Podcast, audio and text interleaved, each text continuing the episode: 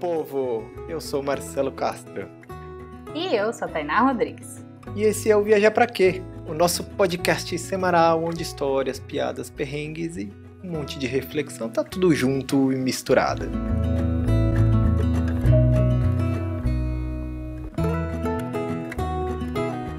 O Viajar Pra Quê de hoje é com um casal que já estava na nossa listinha faz um tempo. E finalmente deu certo bater um papo com eles.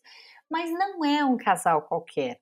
É um casal que tem um filho querido, o Mucovinha, que estão rodando o mundo há mais de cinco anos, vivendo aventuras loucas e exóticas, e vieram contar pra gente como é essa vida na estrada. Michelle e Renan, sejam super bem-vindos ao Viajar Pra Quê. Se apresentem, quem são vocês no meio desse mundão? Oi, gente! Oi, Marcelo. Oi, Tainá. Muito obrigado pelo convite. Prazer participar. Bom, eu sou o Renan e eu sou péssimo para me apresentar.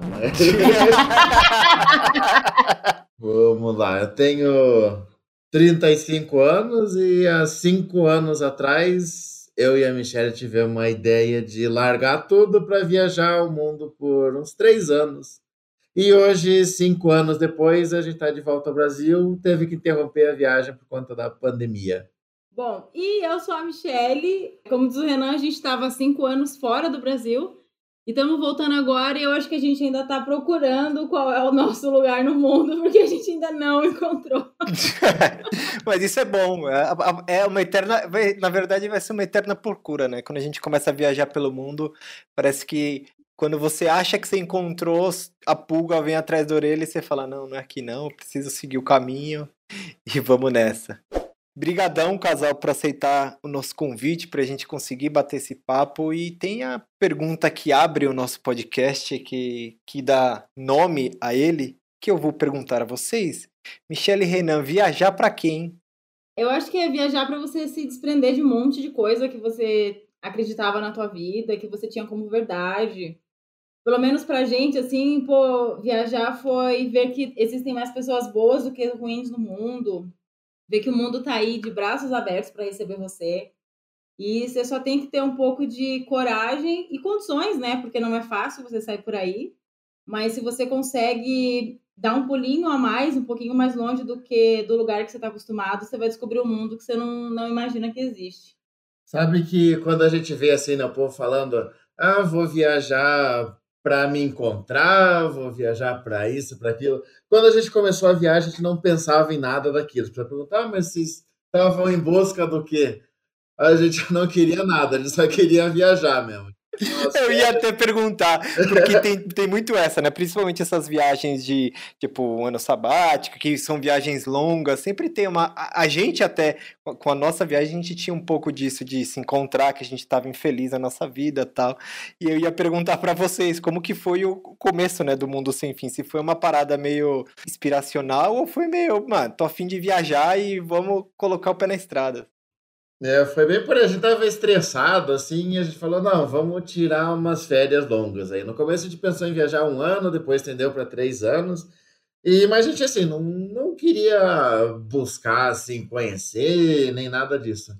Mas no caminho a gente encontrou tudo isso e mais um pouco, assim, a gente mudou completamente nossa cabeça, nossa visão do mundo, até visão política, né? Você começa a ver como é a economia, como é o governo, como é a democracia, ditadura, em cada país, como as coisas funcionam. Você começa a pensar, puta, isso aqui, aquela ideia que eu tinha lá atrás, deu certo aqui, deu errado lá, porque a gente aprendeu muito de história também, a gente conhecia bem pouco, assim, né?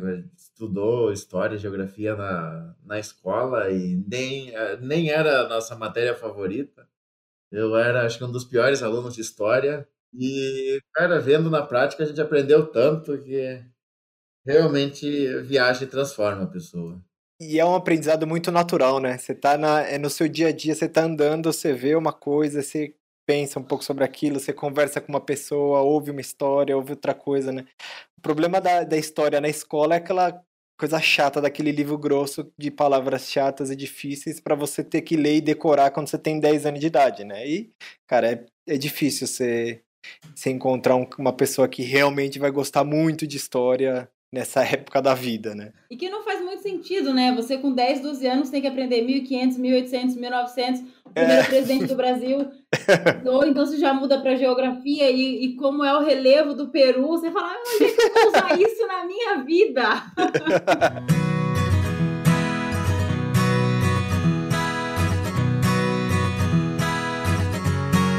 Aproveitando que vocês falaram que vocês tipo, descobriram coisas muito novas, assim, do, nos lugares onde vocês estão, não, coisas novas porque até então vocês não conheciam.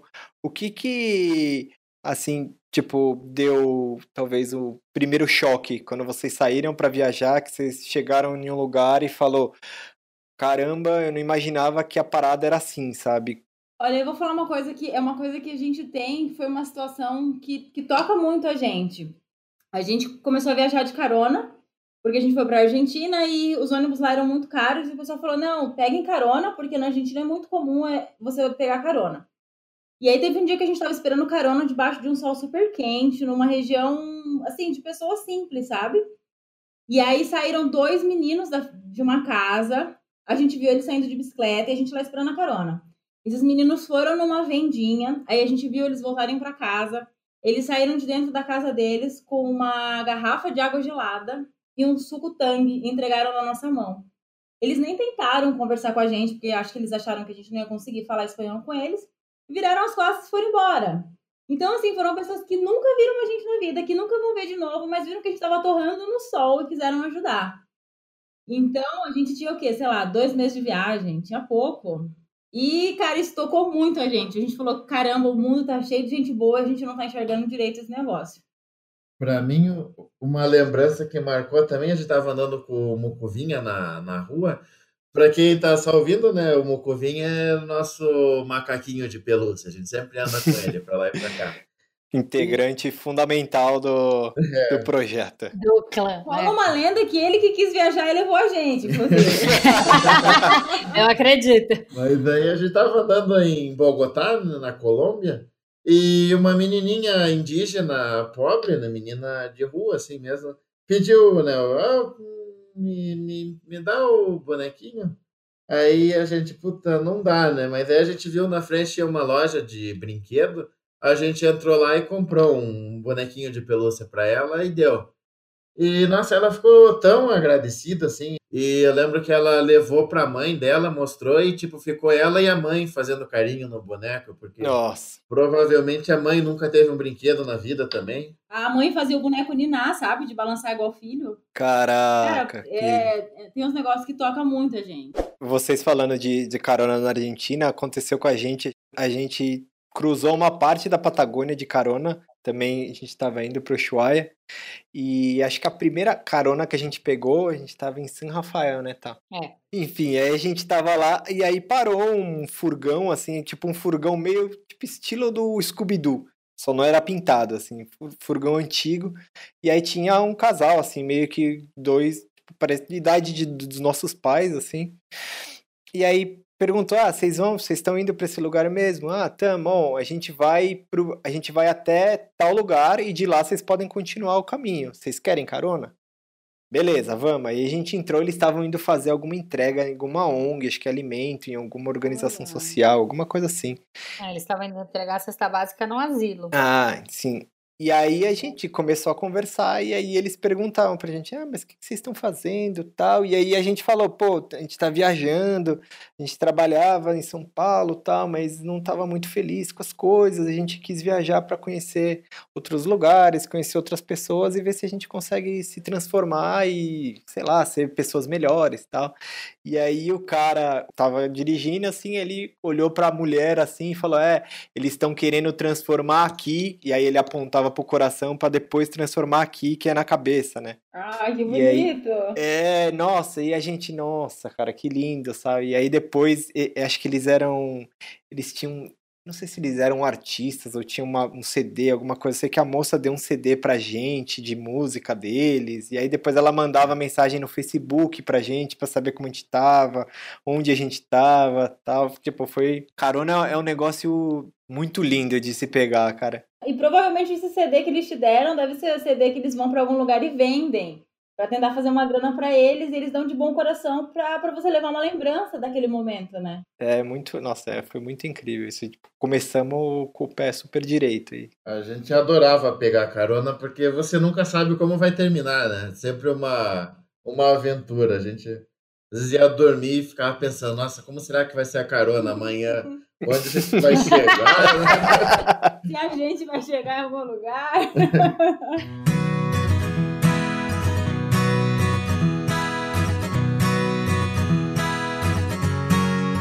que vocês começaram a viajar?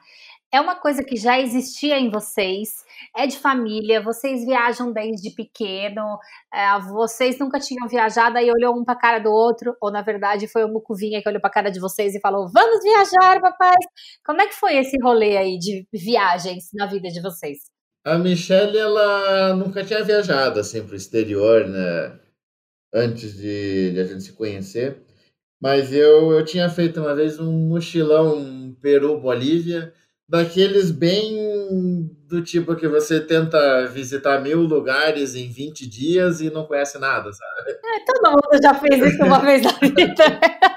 Eu tinha começado pelo Acre e foi descendo por Peru e Bolívia até chegar no, no sul aqui. Aí nessa viagem eu conversava com as pessoas, outros viajantes no rosto, e eles falavam, ah, eu tô há cinco meses viajando, tô há sete meses viajando. Outros, ah, eu tô morando aqui no Peru faz quatro meses. E eu pensava, pô, que legal, né? Será que um dia eu vou conseguir fazer isso? Do que que vive esse povo, né? Porque a primeira sensação, a minha primeira reação quando eu conheci esses gringo maluco perdido pelo mundo, eu olhava pra cara e falava, gente, do que que vive essa gente? Pelo amor de Deus, sabe? Que é, inclusive, a pergunta que mais nos fazem, assim, nos comentários. É, pra gente também. E aí eu decidi, né? Não, eu vou juntar dinheiro e quando eu mudar de emprego, eu vou tirar uns três meses de férias. Aí vou viajar e aí depois volto a trabalhar normal. Dito isso, eu mudei duas vezes de emprego, nunca fiz nada. Uhum. Mas quando eu conheci a Michelle, eu falei para ela: Ó, oh, eu tenho essa ideia aí de viajar uns meses. E, para minha surpresa, ela gostou da ideia. Achei que ela ia achar que eu era louco, mas ela falou: Não, então vamos. E aí a gente começou a ler livro de outras pessoas que fizeram mesmo, entender como eles juntaram dinheiro, né? Como que foi. E aí a gente começou a falar: oh, e se em vez de viajar uns meses, a gente viajar um ano por toda a América Latina. E a gente falou, ah, se a gente estender um ano mais e for para o Sudeste Asiático? E aí acabou que foi aumentando, aumentando a ideia e a gente decidiu, né? Não, vamos, vamos viajar mesmo. Aí eu pedi umas contas, eu fui mandado embora, a empresa não gostou muito da ideia, né? Que eu falei, ah, daqui uns três meses eu vou pedir as contas que eu quero viajar. E os caras falaram, ah, não, então vai embora agora. Opa, melhor ainda. Nossa, Valeu. que favor, né? E aí a gente foi assim, sem ter muita ideia do que, que ia fazer. A gente começou por Foz do Iguaçu, desceu a Argentina. Foi aí que a gente pegou a nossa primeira carona da vida também, nesse esquema. Foi pra estrada, levantou o polegar sem ter ideia como fazia, o que dizia, se ia ter que pagar ou não. A gente subiu América do Sul, América Latina, quando chegou no México, a gente decidiu, e agora, África ou Ásia? Aí a Ásia ganhou porque a passagem estava mais barata. E aí, quando a gente chegou na Ásia, a gente percebeu, nossa, a gente tá longe, hein? E foi indo para onde dava.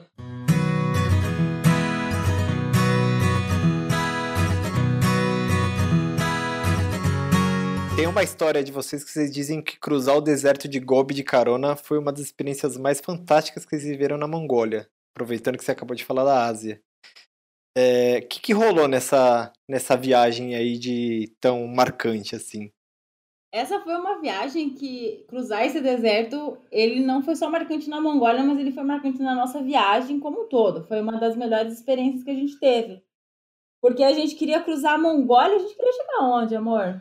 A gente só queria cruzar o deserto, né? Porque a Mongólia é um país que não tem muita coisa para você ver, assim, é mais a cultura mesmo. É. E a gente falava, né, puta, a gente tem que conhecer um- uns nômades. Só que a nossa opção para conhecer nômades era pagar um tour na Mongólia, mas era um tour absurda- absurdamente caro. E que era um tour que todos os turistas faziam. E a gente chegou no ponto da, da nossa viagem que a gente fugia de tudo que era turístico, sabe? Aí a gente falou: não, vamos fazer o seguinte: a gente não vai conseguir conhecer os nômades, a gente tinha isso na cabeça, mas porque a gente viu o preço, né? Então a gente falou: não vai rolar de conhecer nômades. Então vamos pelo menos tentar dormir numa casinha redonda. Aí a gente foi, procurou uma cidade, saiu, conseguimos dormir na casinha redonda e a gente falou, beleza, né? Meta cumprida, assim, tá ok. Essa casinha era um hotel ainda, É. né? Não era nada. Pagamos pra dormir na casinha. E aí a gente tentou cruzar o deserto porque eu acho que a gente ia pra outro país, na verdade. A gente ia cruzar o deserto, ia pra algum lugar e ia cruzar pra outro país. É, a gente já estava seguindo assim em direção à China, né? É. A gente pensou, tinha a estrada principal, mas a gente pensou, não, vamos lá pelo deserto para ver se se rola alguma coisa, porque a gente até tinha lido assim na internet depoimento de pessoa que viajou para a Mongólia. E volta e meia deparava em um que na carona, não sei o que, acabou indo parar numa casinha redonda lá, que o cara, a família dele era de nômades, e a gente pensou, bom, vamos tentar a sorte. E porque também o rolê que a gente queria fazer não tinha transporte público. Então, pra gente cruzar o deserto de Gobi, tinha que ser de carona. E aí a gente se jogou nessa. Só que aí, numa carona que a gente pegou, a gente percebeu que o motorista era meio taradinho, sabe? Ele começou a olhar Vixe. pros meus peitos, começou a tirar foto minha sem minha autorização. Aí ele encontrou outro outros caminhoneiros na estrada e conversava e apontava pra mim. Aí eu falei pro Renan assim, eu falei assim, ó, o negócio tá meio complicado, eu não tô me sentindo bem. Aí o Renan falou: se você não tá se sentindo bem, a gente vai descer na primeira oportunidade que tiver. Só que a gente tava no meio do deserto, não tem uma primeira oportunidade tão fácil, né? E ora isso, ou a gente ia acabar dormindo com ele no caminhão. Porque era uma viagem que tinha que cruzar à noite, a gente ia saber que ele ia parar o caminhão e a gente ia acabar dormindo com ele. E aí, no meio do nada, a gente viu uma casinha redonda, gente do céu, eu comecei a gritar com esse cara. Sei lá, eu parecia tipo, sabe macaquinho quando vê uma banana assim, fica desesperado? Eu fazia tipo esses gestos assim, xixi, Baixou o espírito Mucovinha na Michelle. Exatamente. E eu falava pra ele xixi, xixi, e ele me olhava e fazia shh, shh, pra ele entender, e aí ele meio que não entendeu, o Renan fez sinal que ele tinha que parar, ele parou. Aí a gente começou a jogar a mochila, foi um negócio muito louco, a gente desceu do ônibus do caminhão descalço, porque a gente viu a casinha redonda, tinha uma casinha redonda lá e a gente decidiu que era lá que a gente tinha que parar. E aí, a hora que a gente desceu dessa casinha redonda, veio uma família sem entender nada. E aí olharam pra gente, né? O que que tá acontecendo? Era uma senhora e a gente explicou que o motorista tava. Tudo isso sem falar nada o idioma deles, né? Que o motorista tava olhando pro meus peitos, que eu não tava me sentindo bem. A tia abraçou a gente e levou a gente pra casa dela. Fantástica. E a gente ficou realmente com nômades de verdade. A gente passou três noites com eles ou quatro, amor? Foram três noites. E eles trataram a gente como se a gente fosse da família deles. Davam comida. Todas as noites antes de dormir, eles levavam uma cerveja pro Renan. E quando a gente Ah. foi pagar, eles não quiseram absolutamente nada da gente. A gente só espera que algum dia a gente possa voltar lá pra dar um abraço neles, agradecer e mostrar que a gente nunca esqueceu deles. E o que vocês fizeram com eles lá? É, a gente foi só pra passar a noite, mas aí ela, ela falou assim, por, por mímica, fez sinal de cavalo e aí fez sinal de dormir, a gente entendeu. Ah, eu dormi mais uma noite. Ela é, é, e É, o nome dela era Honor, né? Aí, eu acho que o nome da cidade, não sei, tipo, vamos, vamos supor que o nome da cidade era São Paulo. Aí ela fazia sinal assim, dormir, Honor ou São Paulo. Aí ela falava o nome, né? Aí a gente, hum, Honor. Aí ela, oh, Honor, Honor. Porque E aí no dia seguinte ela levou a gente para para conhecer as terras dela, né? Porque na Mongólia, pelo que a gente entendeu, por lei todo cidadão tem direito à terra. Se você vai no meio do deserto, põe uma casinha, acho que um raio de 3 quilômetros é teu. Tá, todo mundo tem direito a ir lá e pôr. Porque o país é bem despovoado, né? Tem terra sobrando. E aí ela, vou mostrar minhas terras. Aí tinha uma nascente de água lá, que ela pegava água do poço, ela tinha um monte de, de camelo, tinha ovelha, levou a Michelle de moto para ir recolher as ovelhas. E aí no outro dia, que era dos cavalos, é porque uma outra uma outra família de nômades lá ia tirar leite das éguas. E aí isso é todo um evento. Aí convida todas as famílias da região para ir lá ajudar a pegar os cavalos e prender para tirar o leite. E aí fazem um churrasco lá, um Assam uma carne, né? é, a carne de camelo, carne de bode. Fazem uma bebida lá deles que é uma bebida alcoólica. Vira alcoólico aquilo, né, amor? É, alcoólico, eles fazem em casa, né? Parece, é, parece corote, assim, o gosto. É. todo mundo bebe, todo mundo fica bêbado. Cara, te falar que existe, eu não sei se vocês já ouviram falar, mas uma coisa que eu e o Marcelo somos loucos para fazer é uma coisa que chama Rally da Mongólia. Vocês já ouviram falar Gente, desse vamos marcar essa data! É, Mas então. pera, não é uma coisa qualquer. Ele começa em Londres com carros mil. Sim! Então você sai de Londres, atravessa, atravessa, se eu não me engano, a Bélgica, a Holanda, a Alemanha, a República Tcheca, vai descendo, Romênia, atravessa toda a Turquia e entra pelo é, Iraque, Turmequistão, né? vai subindo pelos estão da vida e termina em Ulaanbaatar. Gente, a gente é alucinado para fazer, mas é, acho que é um rolê que demora assim, tipo, uns seis meses. Imagina você cruzar. Não, que isso, não é seis meses, é uns 15 dias. Não, eu acho que é uns dois meses. Tá Cada um bêbado. Faltam 15 dias. Não, mas é direto, né, tá? Não é passeio, é um rally, é corrida. É passeio. É tipo, não obrigatoriamente você vai acabar. Pera, eu preciso. São 16 mil quilômetros. Como você vai fazer isso em 15 dias? mil quilômetros por dia num carro mil? Impossível. Quando a gente tava no Cazaquistão, a gente viu passar um carro desse rally. O Renan teve até a ideia da gente procurar um Lada. Sabe esses, esses carros velhos russos? Putz, eu sou louco por um desses. Então, o Renan falou, pô, vamos procurar um desse 1.0 e vamos fazer... De vamos montar uma equipe e fazer o Rally da Mongólia. Vamos, vamos, vamos falar mais sobre esse assunto no futuro, gente. É. Cara, deve ser, tipo, sensacional, assim, juro. Não, deve ser incrível. A gente viu uns vídeos e, e é legal, né? Porque o pessoal vai parando em qualquer lugar, e aí o carro quebra, você se lasca todo. Puta, é sensacional.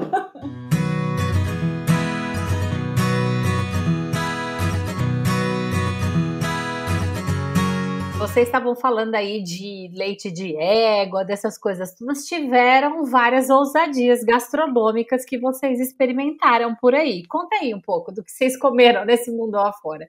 Falando em comida mongol, acho que foi uma das nossas favoritas, porque a gente, a gente gosta muito de carne, né? E, nossa, quando a gente tava na China, que eles comem bem pouca carne, comem mais arroz. Quando a gente chegou na Mongólia, a gente viu um restaurante lá que vendia um pratão de carne. A gente falou, nossa, vamos tirar um atraso aqui. Nem sei do que que era a carne, mas era uma delícia. Agora, de comida bem exótica, teve uma que a gente comprou e não encarou, que foi é um ovo que eles vendem nas Filipinas, que ele é fecundado, tem um pintinho ali dentro. E isso é assim, é bem tradicional deles e acho que a maioria deles nem come, é lá do interiorzão mesmo. E aí o que aconteceu? A gente tava cruzando as Filipinas, viajando de uma ilha para outra e teve um furacão. Aí a gente teve que parar numa ilha no meio do caminho que era assim totalmente fora da rota turística. Aí a gente saiu para comer, os caras lá, eles falam inglês, né? O cara explicou pra gente, ah, esse ovo aqui é bem comum dessa ilha. Tradicional. É. E explicou que tinha um pintinho dentro. Aí a gente achou meio estranho, mas. Vocês não podem ir É. embora sem provar isso aqui. E, e- e insistiram tanto que não dava pra falar não, sabe? Aí a gente falou, ah, beleza, vamos comprar. Ainda bem que a gente não abriu na hora, a gente deixou pra abrir no barco. Porque assim, o negócio fedia, mas fedia podre e era gosmento. No... Aquele a gente abriu. E ele cheiro tava, abriu. tipo, era um pintinho, pintinho mesmo, assim. Era, tipo, dava pra ver nitidamente. É. É, só que. Era um pintinho morto? É, vamos, sei lá, deve fecundar o ovo, deixar umas semanas e. Só que assim, né? Não fica o pintinho ali dentro, não parece um, um pintinho pequeno, ele fica misturado com a clara. É, É muita gosma. Nossa. é, parece. é, parece quando você vê assim um, um raio-x que tá lá o feto dentro. É. É, um monte de água. O que, que você comeu Não de mais estranho na vida? Raio-X. Nossa, que, que tenso. E não que deu ele- pra encarar. Ele parecia um olho, né? É. O ovo aberto parecia Nossa. um olho, assim, e aí lá dentro tinha o pintinho. né? Essa não nem, nem, nem provar um pouquinho, assim, não tive coragem. E aí outro ovo também, mas esse a gente comeu é o ovo podre da China, né? Que tem um ovo que chama ovo milenar. Eu acho que agora o processo deve ser químico, né? Industrial, mas diz que tradicionalmente eles enterravam o ovo, deixavam apodrecer por uns meses, num processo controlado que não, não dava bactéria, né? Mas você comia literalmente um ovo podre. Era um ovo podre que não faz ah, é mal, aquele mas é ovo que podre. é preto, né? É, esse, esse eu consegui comer. Não. Ah, esse foi tranquilo, o pintinho não. É. Esse ele tinha cheiro assim de podre, mas era aquele cheiro de podre de ovo, assim, era um cheiro de ovo forte. O outro não, o outro era cheiro de podre de, de coisa estragada mesmo. E, e os animais, aqueles animais meio insetos, essas coisas que vocês foram na Ásia, vocês comeram? E a gente, a gente comeu escorpião no Camboja. Só que assim, o- o- lá é, você pensa, ah, eles comem isso. Ninguém come isso lá, é só para turista. Você vê a galera vendendo. Olha lá. É, e ainda vendem assim, né? Um dólar o inseto, e tem escorpião, barata, lacraia, um monte de coisa. E aí custa um dólar e você ainda tira, pode tirar uma foto com deles lá, né? Então a galera. Ah, então você paga mais pela É. foto e É. pela experiência É, um monte de gente vai É. lá, paga um dólar, tira a foto e nem come. e nem come. E eles, Ah, nunca fizeram eles comendo. Rola a lenda até que na Tailândia, né, que é onde recebe mais turistas, eles fazem tanto desses bichos pro turista que quando eles não vendem, eles continuam vendo, continua lá vendo e você come, às vezes o negócio tá mofado, tá? Nossa. Tá um gosto ruim, porque depende do turista comprar, né? Se o turista quer só tirar foto, eles continuam com o negócio lá. No México a gente comeu o grilo também, o grilo frito, o chapulim que eles chamam. Chapulim, E maravilhoso. lá, lá esse eles comem, né? Esse faz parte do. Esse- é, eu ia falar isso, que esse é real, né? É da comida. Eu achei que na Ásia era igual no México. E eles têm maior orgulho, né, do chapulim, assim, é tipo o paixão nacional o negócio.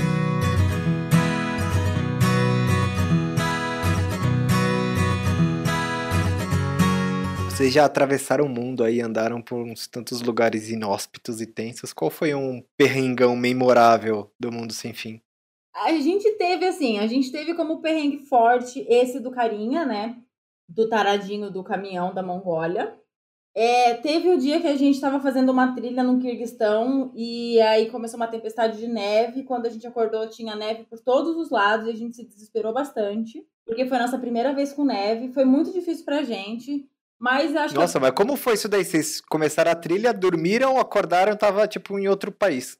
De neve, coberto de neve. É, foi na- a gente à noite, né? Quando eu tava assim no fim do dia, começou a nevar. A gente correu, acampou e torceu. Ah, tomara que essa neve passe pra gente seguir amanhã. E nevou a noite inteira. Quando a gente acordou no outro dia, a barraca tava metade enterrada na neve. Nossa, e vocês não sentiram frio? Não, a gente, a gente tinha equipamento, né? O, a nossa barraca e nosso saco de dormir são para neve. Inclusive, onde a gente acampou, tinha outras barracas que eram de russos. Aí a gente acordou no outro dia desesperado, né? E o russo lá, assim, ele perguntou, e aí, vocês vão embora? Eles, ah, não, acho que vamos passar mais um dia aqui. Nossa, Vou ficar mais um tempinho por aqui, curtindo essa neve. Mas a gente acordou nesse dia, a gente tinha saído no dia anterior e dormimos no outro lugar, numa outra parte do- da montanha. E nesse dia a gente acordou, tava um dia lindo, tava sol, tava perfeito. E a gente não imaginava que o dia ia terminar numa tempestade de neve. E, e aí e, e a gente desesperado para ir embora e os russos lá tranquilão. E aí a gente fala que talvez não tenha sido tão desesperador, mas é porque como foi nossa primeira vez na neve, a gente se desesperou mesmo. E aí o GPS, por conta do frio, a, a nossa bateria já não estava conseguindo carregar. Ah, e vocês foram por conta. Sim, a gente foi sem guia. Ah, tá, porque era entendi. tranquilo, assim, a gente, a gente passou na, na informação turística, falaram, não, vai, eles, a gente perguntou do clima, eles falaram que ia estar tranquilo. O cara da, da pousada que a gente tava falou que todo mundo fazia sem guia, todo mundo faz sem guia também, é, é normal. O que acontece foi que pegou mesmo essa chuva, essa tempestade de neve inesperada, e que aí acabou deixando a gente com medo. Só que aí foi muito engraçado, quando a gente terminou a trilha, que a gente desceu assim a montanha, Nossa, estamos vivos! Que sensacional! Eba! Eba, já garanti, podemos voltar. É, então, pô, eu senti tanto medo nesse dia que eu fiz xixi na roupa. Eu não queria parar, Nossa. eu tinha medo de parar, porque assim, o que, que aconteceu? Enquanto a gente desmontava a barraca, passou um grupo. Aí a gente pediu pra esse grupo esperar a gente, porque tava tudo nevado, a gente não sabia qual era a trilha. Porque o chão era bem marcado, sem neve. E aí esses caras não quiseram esperar a gente. Então o que, que a gente falou? Vamos desmontar tudo correndo e a gente segue a trilha deles. E aí a gente correu, e aí nessa eu com vontade de fazer xixi, eu falei, meu, se eu parar pra fazer xixi, se vier uma tempestade de neve forte, a gente vai perder a trilha dos caras. E aí quando eu vi, eu fiz xixi na roupa e tudo bem. Vamos nessa. É, Nossa, não, mas e o frio? Você tava na neve, toda mijada. Puta que pariu. gente- mas era o último dia, a gente sabia que se a gente descesse, a gente ia conseguir chegar em algum lugar, sabe? Aí desceu, conseguimos vencer, né? Quando a gente chegou, passou até uma música assim na nossa cabeça, a gente tudo tonto. Aí tinha um grupo de coreano lá, e a gente olhou pra eles, o que, que vocês estão fazendo? Eles, a gente vai subir. Pela neve, eles, é, bonito, bonito. Mas mesmo nesse dia tendo, mas né, só pra contar porque eu tomo cuvinha, mesmo nesse dia tendo sido desesperador, teve um dia que tava muito frio, aí eu tava com o Mucuvinha no colo, só que por conta da roupa eu não conseguia sentir ele. Aí eu falei pro Renan, falei, ó, a gente tem que cuidar com esse inverno, porque eu não consigo sentir o Mucuvinha. Aí, sei lá, 15 minutos depois eu olhei pro Renan e falei, perdi o Mucuvinha. Eita. Cara, aí foi isso. Eu acho que esse foi o pior momento da viagem, fácil. E era no mesmo. E foi no mesmo, no mesmo país. Não, esse Mocovinha foi no Cazaquistão, né? Esse da neve foi no Kirguistão. E a gente saiu correndo desesperado atrás dele. A gente tinha uma foto dele no celular, porque a gente não fala, né, o idioma da- do pessoal. E aí ficava mostrando a foto dele pra todo mundo, tipo, retardado, né? Ó, eu quero meu bicho, quero meu bicho. Aí uma moça foi e apontou pra um banco, assim. Aí quando a gente chegou lá, ele tava sentadinho no banco, gente, esperando a gente. Oh, tava esperando os pais voltarem. é, ele fala que é a gente que se perdeu dele. E vocês foram, vocês foram pra Venezuela na, na- numa época que tava meio treta com o Maduro lá, não? Sabe que a gente tinha ido. O primeiro país que a Michelle conheceu fora do Brasil foi a Venezuela. A gente falou, ah, vamos. Foi o quê? 2012? Final de 2012. Final de 2012. Eu tinha falado, né, que lá tem a- aquela cachoeira que aparece no filme Up, que é a maior cachoeira do mundo. Aí a gente viu, ah, vamos lá e a gente ainda consegue esticar e ir pro Caribe, né? E aí nessa época já falavam, não, não vamos pra Venezuela agora, esperem um pouco que tá muito ruim. Mas a gente foi certo. é, não vou dizer que foi uma viagem tranquila, mas deu certo. Aí quando a gente voltou lá em 2016 já, era, dois- fim de 2016. Aí também falavam, não, de jeito nenhum, não vão para Venezuela, esperem um pouco. Falou, bom, já ouvimos essa história antes, né? Aí a gente pensou, vamos indo e se complicar muito a gente volta. A gente entrou pela Colômbia. Quando a gente estava pegando o ônibus para ir para a fronteira, tinha uma venezuelana atrás. Aí ela viu que a gente era de fora, perguntou o que estão indo fazer lá, né? Ele falou, ah, vamos passear. né?" Ela falou, e voltem, na fronteira a polícia já vai roubar vocês. Aí quando a gente chegou lá, foi, fez a imigração, passou, tava um policial parando as pessoas. A gente ficou de olho, ficou de olho. Aí na hora que ele parou, um cara com uma mala, a gente passou correndo por trás do policial. assim. e aí entramos na Venezuela.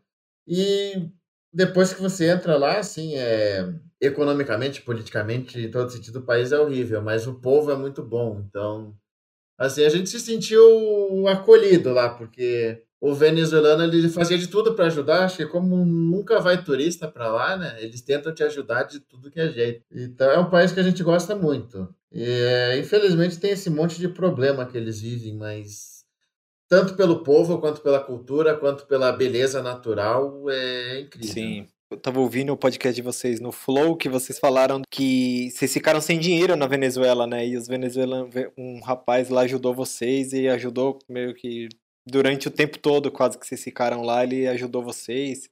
Enfim. E a- ainda que o país estava nesse momento meio turbulento, né? O Maduro teve a brilhante ideia de decidir que as notas do país não valiam mais, né? Falaram, não, todo mundo tem que depositar o dinheiro no banco e usar cartão. E a gente tava com um monte de dinheiro venezuelano. Lá não dá para usar dólar, né? Ah, é que nem aqui, né? Não tem como.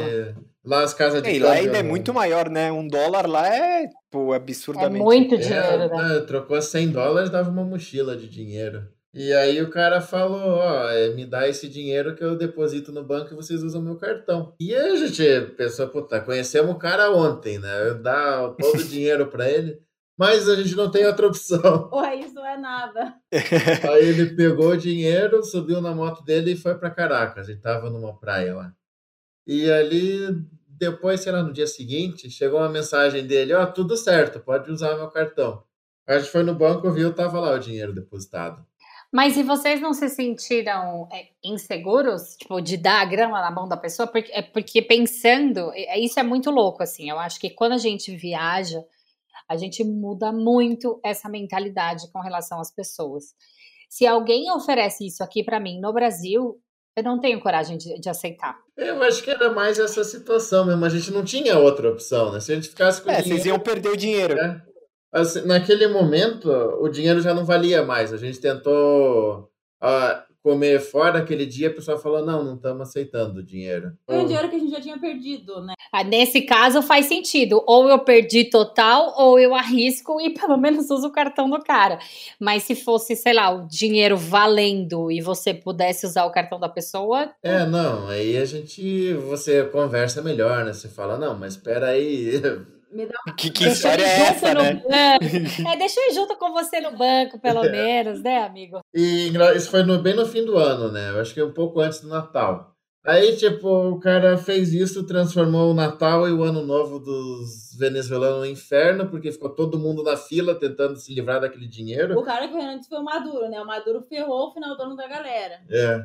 E aí esse, esse cara aí que a gente conheceu, ele só conseguiu depositar porque ele foi para Caracas e ele era amigo do gerente. É. Aí ele entregou o dinheiro na mão do gerente e a gente pôs na conta. Mas assim, as filas dos bancos eram quilométricas, o povo tentando depositar, tentando. Porque lá o povo guardava o dinheiro em casa, né? É, o, o dinheiro não é muito, mas ele faz volume. E foi um negócio que não deu certo, porque não sei, acho que 15, 20 dias depois, o Maduro falou assim: ah, tá bom, vai, voltem a usar esse dinheiro. Volta é. atrás. Nossa, parece o presidente de algum país, é. né? Que quando fala uma coisa não dá certo, volta é, atrás. É, que coincidência, é né? Que... Aí ele pensa melhor e fala: hum, pensando bem. Fiz cagada. Mas assim, né, na prática, a gente a medida foi porque o país ia lançar notas novas, nota de 10 mil, 20 mil bolívares, que fazia sentido, né, para dar com menos volume de dinheiro. Só que para jogar essas notas no mercado e não ter inflação, ou não ter tanta inflação, né, porque lá a inflação é quase diária, ele teve que recolher, aí muita gente perdeu dinheiro nessa e acho que como não recolheu o suficiente, ele não entregou as notas no dia combinado.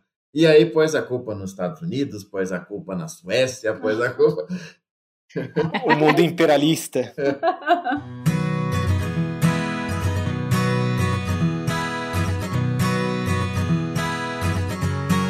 Gente, vocês já se sentiram frustrados em algum lugar? Tipo, que a expectativa estava lá em cima e na real não foi foi tudo isso. Eu já contei a minha frustração aqui no, no podcast, que eu confesso que eu não gostei tanto assim de Machu Picchu, me, me julguem se quiserem. e caso aconteça com vocês também, já aconteceu assim de vocês, tipo, caraca, a gente quer muito chegar nesse lugar, nesse quê, quando chegar lá, Na Tailândia? Acho que Sim. Não que a gente tivesse uma expectativa muito grande pela Tailândia, porque a gente aprendeu que é melhor controlar a expectativa. Mas quando a gente chegou lá, a gente já começou a ver um monte de golpe assim em cima do turista. A gente já chegou na capital, né, amor?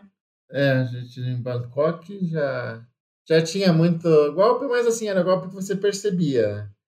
Só que a gente não, vamos para as praias, falando das praias da Tailândia. E aí, bom, o pessoal fala muito bem de Phuket e de Koh Phi Phi, é.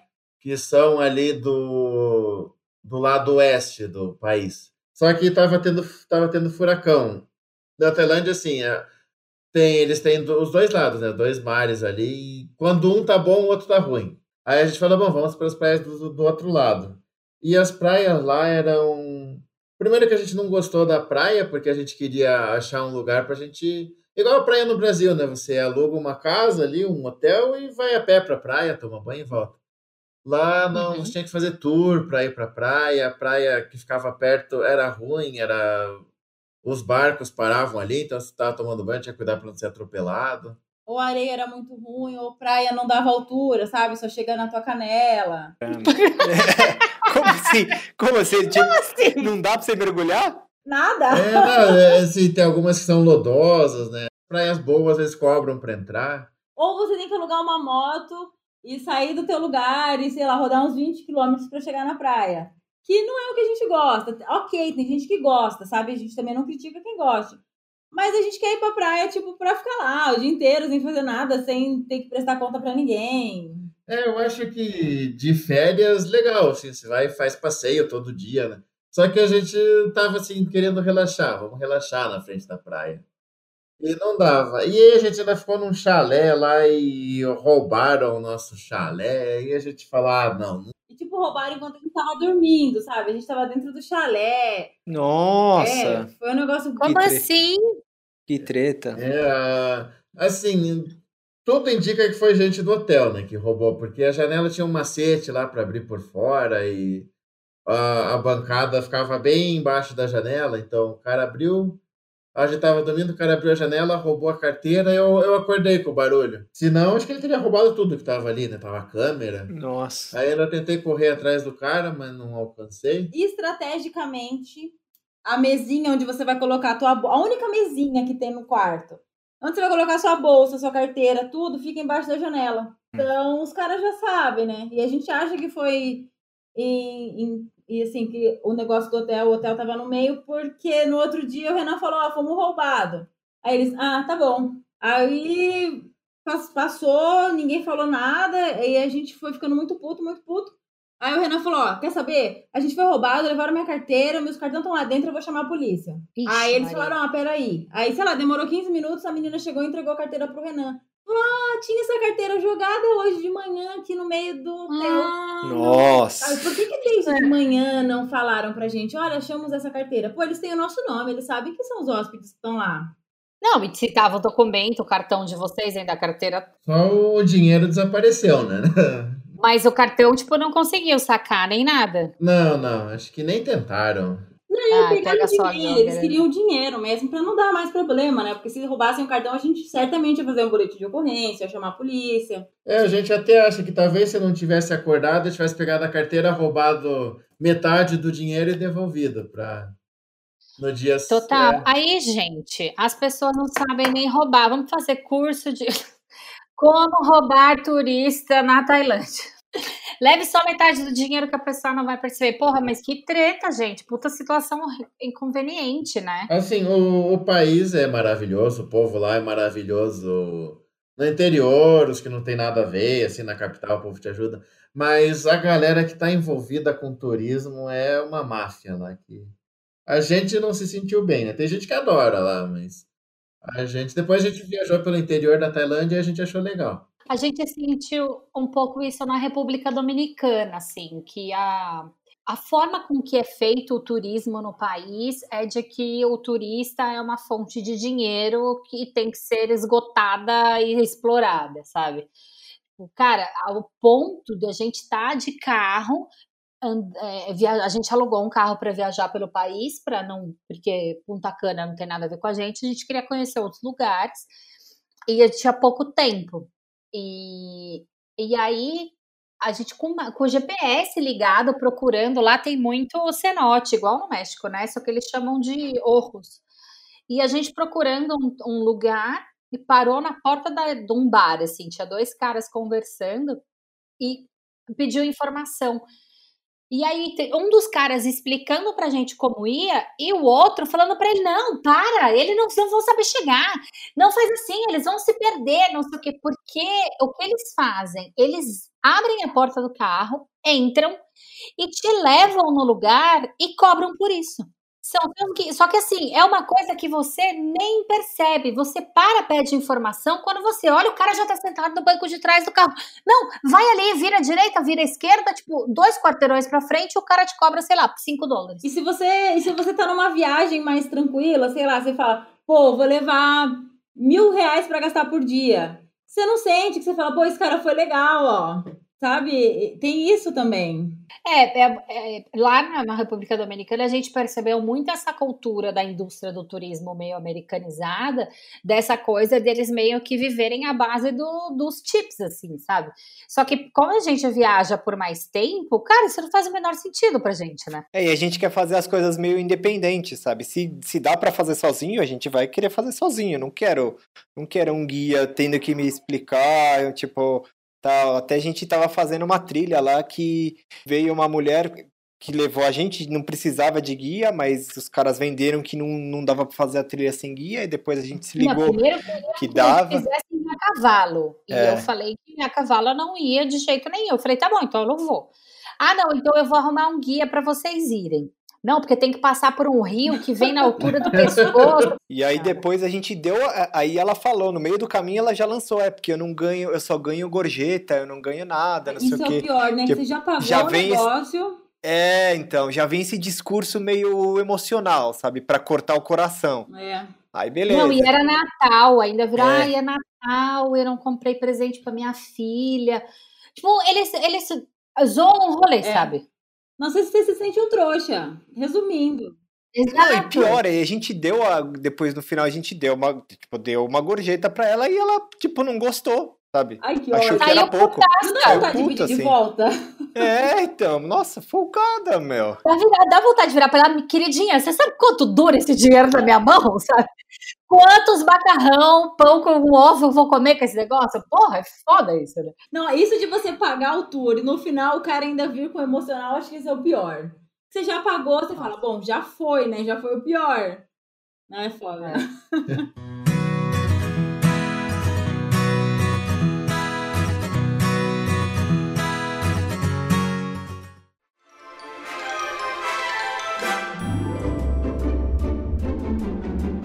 É chegado o momento rapidinhas do viajar para quê? A gente já avisa que nossos convidados dão umas tremidas aí com as nossas perguntas, mas vocês, assim, não precisa responder, é papum, o que quiser, o que vier na cabeça. Fechou. Se você pudesse viajar pelo universo, para onde você iria? Ah, acho que eu ia aproveitar para conhecer Marte, então. Ah, sei lá, eu acho que eu ia pro Irã, que era onde a gente queria estar agora. Mais uma pessoa falando do Irã, né? O Irã tem uma, uma magia que a gente precisa conhecer, viu? Precisamos. Cara, todo mundo só fala bem do Irã pra gente. Podendo transformar qualquer atividade da sua rotina em um esporte olímpico, em qual você teria chance de medalha? Comer. já pode participar daquelas competições bizarras que tem nos Estados Unidos de comer não sei quantos cachorro-quentes por minuto. A, a Michelle mentiu, a dela seria dormir. Amor, A Michelle é minha também. Ia, ia disputar com a Tainá. Ah, eu, eu acho que eu me daria bem numa competição de comer comida exótica. Quem tem mais coragem de. Se você pudesse ser alguém por um dia, quem você seria? O Renan. Eu seria o Renan, porque assim eu sei o que ele ia pensar. Pronto. eu acho que eu não tenho vontade de ser ninguém, não. Como você gostaria que acabasse o mundo? Nossa, podia ser bêbado numa mesa de bar com todo mundo reunido. Pô, mas aí ia tá tudo rodando, né? Ah, mas a gente ia estar tá bêbado, não ia entender o que tá acontecendo. Podia acabar em ladeira pra morrer deitado. Rolando pra baixo. Rolando pra baixo. A pessoa que responde com o ditado popular. e eu que sou a dorminhoca dessa família, hein? Não, mas é pra passar o resto da eternidade. É melhor que esteja descansando, né? Se a pandemia te desse trégua por um dia, o que você faria? Ia pra uma churrascaria. Reunia todo mundo, toda a nossa família, todos os nossos amigos e ia comer carne. Carnívoro 100%. Que frase você colocaria na sua lápide? Voltarei. Nossa que, que espanto, mano! Nossa, Michele, cuidado quando você ficar viúva, você vai ter que vir puxar seu pé. Nossa! As crianças vão ter pavor quando visitarem esse cemitério. Ai, eu acho que eu ia falar, escrever vivi, vivi e queria viver um pouquinho mais. Do que você acha que o mundo mais precisa nesse momento? Compaixão. União. Podendo escolher qualquer pessoa no mundo, viva ou morta, com quem você jantaria hoje? Amor, eu jantaria com você! Ah, enjoou ainda? Cinco anos juntando junto? Rapaz, eu acordo cada dia mais apaixonada! Ah, gente. momento. Responder igual, né? Nosso Não, eu Melhor, jantaria com a Michelle também. Qual emoji vocês mais usam? Acho que aquele que é o dois pontos D maiúsculo, da risada feliz. Eu uso coração. É, porque a gente responde bastante comentários do YouTube. E cada comentário que a pessoa perdeu um tempinho pra escrever, acho que a gente tem que mostrar uma gratidão por isso, sabe? É um tempinho deles. Então eu adoro colocar coração. Total. Nossa, eu sou desse time também, que eu super acho que todas as mensagens. É engraçado que as pessoas reagem de um jeito. Nossa, você respondeu. Eu falo, é, mas por que, que eu não responderia, Você né? não comentou, você não teve dois segundos do seu dia, então a gente também tem do nosso, é uma troca. Ah, o que não pode faltar na mochila de vocês? Mucuvinho. Mucovinha. E papel higiênico. Queridos, e se vocês pudessem fazer um festival de música, qual seria as três bandas principais do line-up de vocês? Acho que querer o Mano Chau, Cali 13. Cali 13. Pô, eu topava usar com pagodinho. Pode ser. Uma boa Achei mistura boa. exótico, Gostei. hein? Gostei.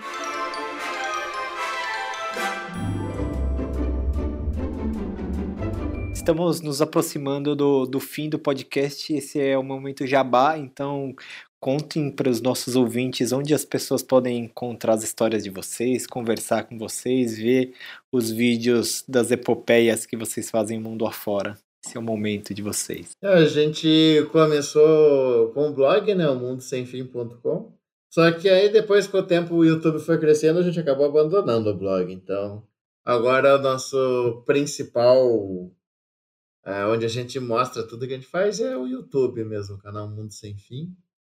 E para entrar em contato com a gente, a gente sempre pede que mande e-mail. Às vezes a gente demora para responder, porque é bastante mensagem, mas o e-mail assim é garantido que a gente sempre vai responder.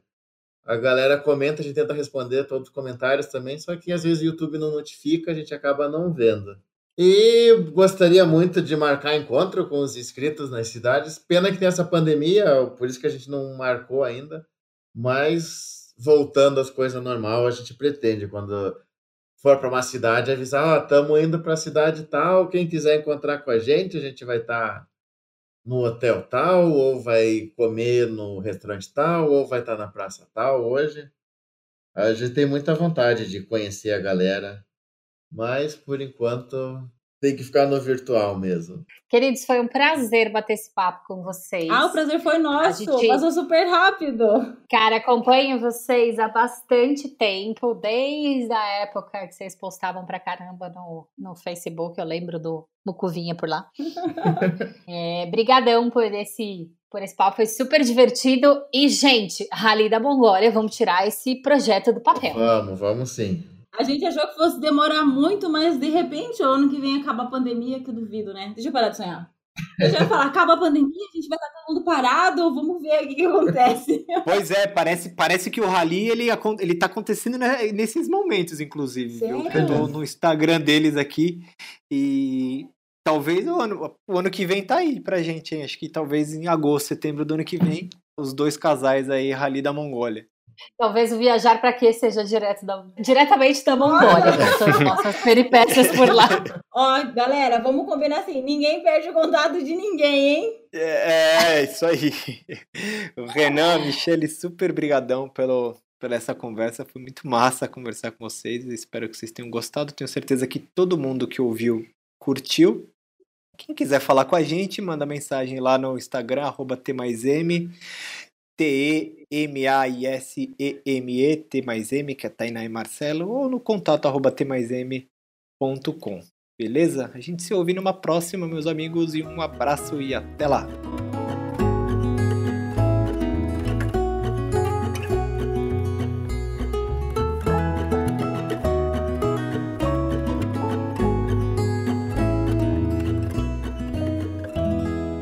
Viajar Pra Quê é produzido e apresentado por Marcelo Castro e Tainá Rodrigues e editado por Breno Santos.